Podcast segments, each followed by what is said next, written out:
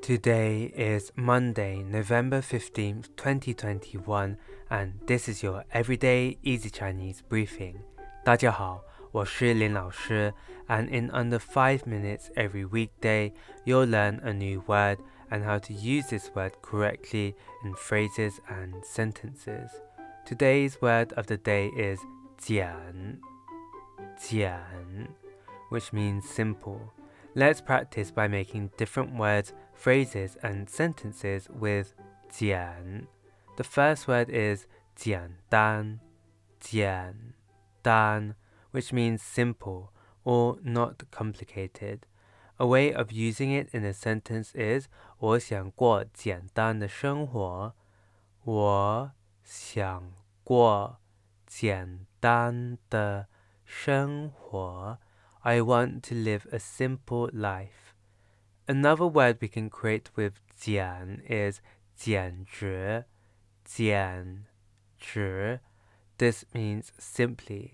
Let's look at each character of this word. "Jian" means simple and "zhi" means straight. A way of using it in a sentence is 这些人简直不要命了。这些人简直不要命了。These people are simply daredevils.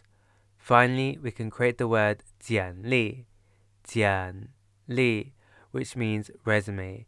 The li here means experience, so it literally means a simple summary of your experience. A way of using it in a sentence is 这是我的个人简历。这是我的个人简历。 this is my personal resume. Today we looked at the word jian, which means simple, and created other words using it.